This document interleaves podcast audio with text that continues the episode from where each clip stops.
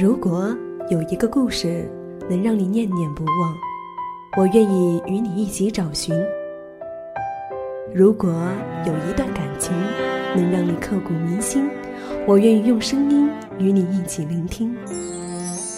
欢迎走进半岛网络电台，一起聆听念时光。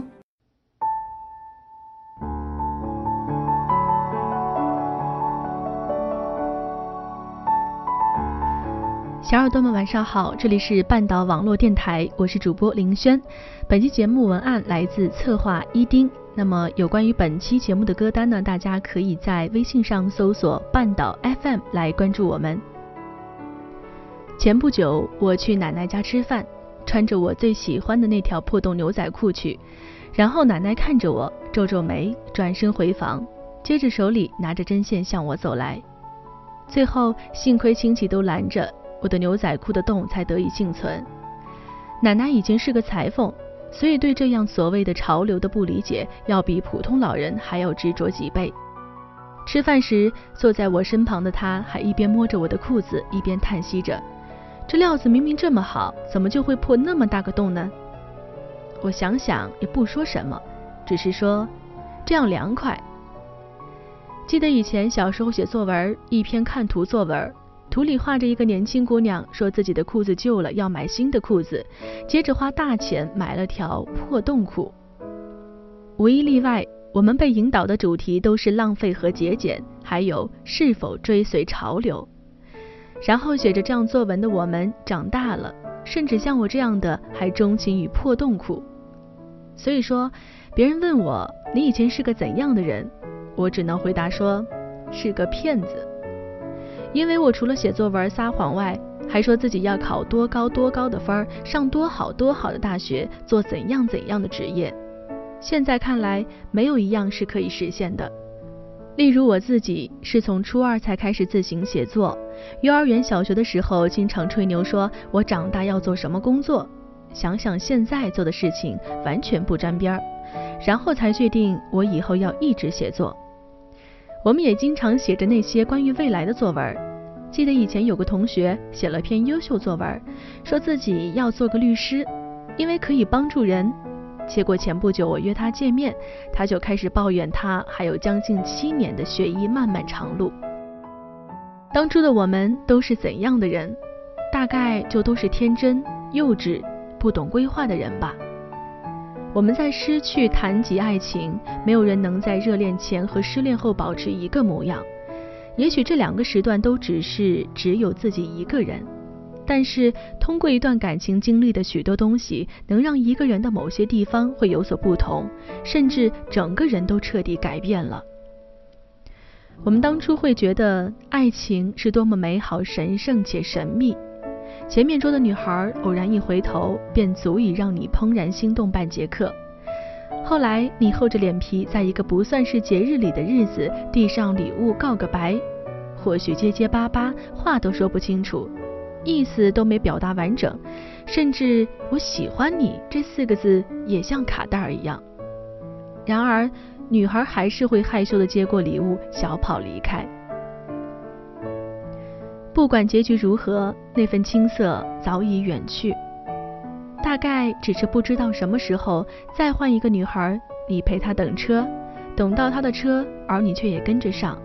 她问为什么，你只是深情的看着说：“你家楼下不是开了间网吧，特别乱吗？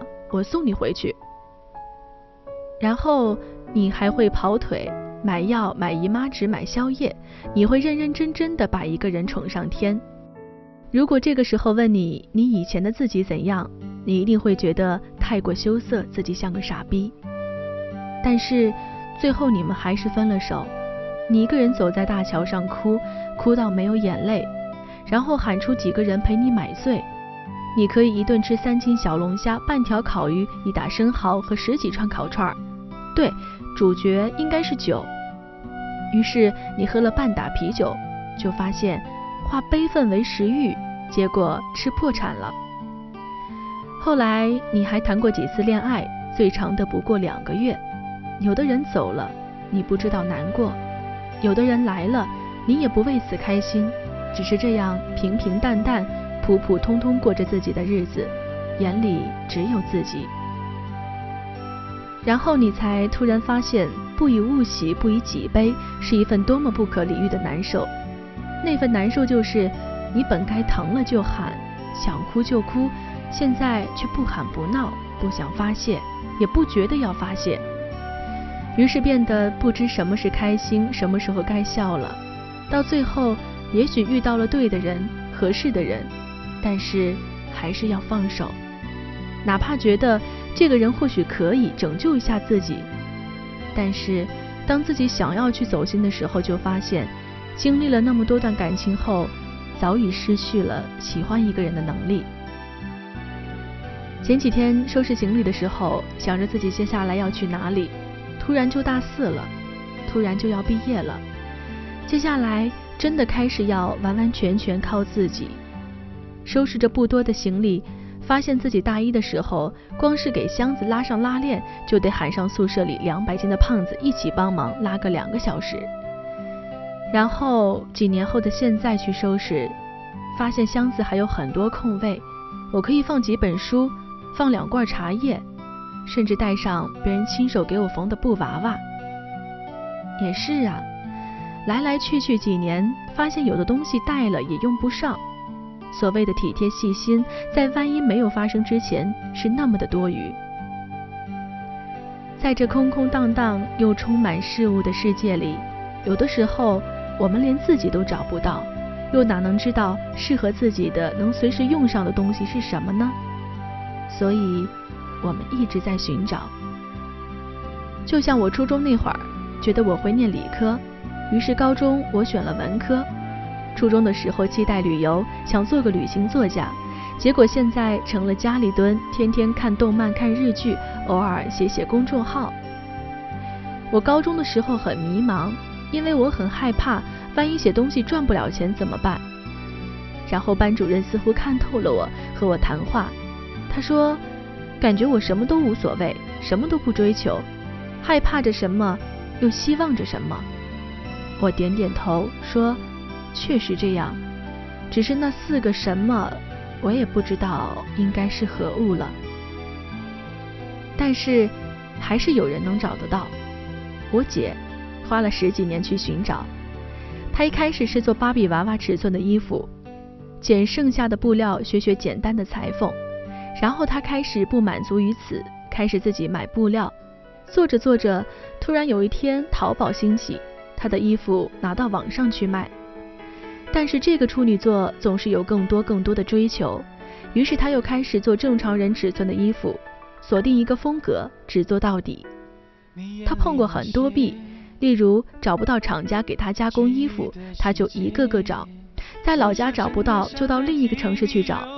例如前期宣传困难，他就穿着自己设计的衣服到公园里去拍照。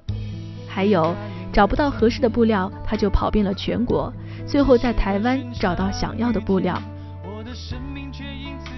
他最初不过是因为兴趣才开始制作衣服，并且大学念的是商务英语，但是。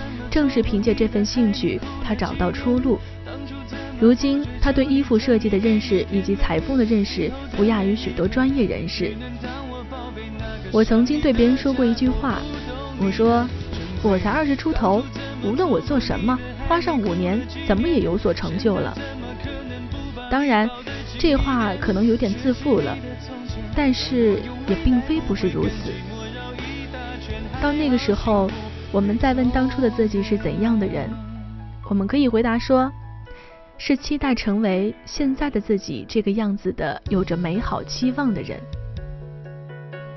我们会经历很多，所以不自觉我们就在改变。好像就像玩游戏也好，我们为的是娱乐；就像谈恋爱也好，我们为的是合适；就像工作也好。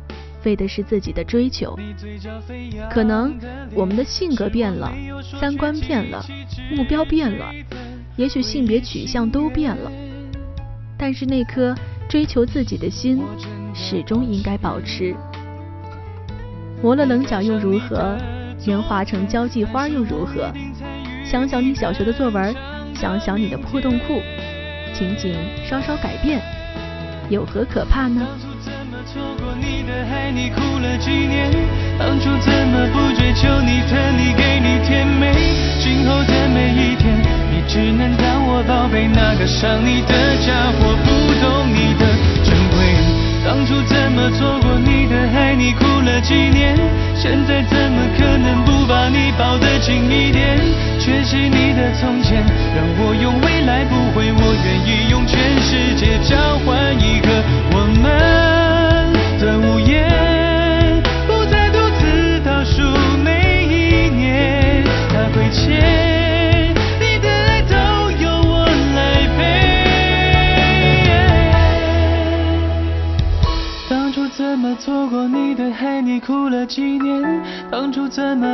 求你疼你给你甜美？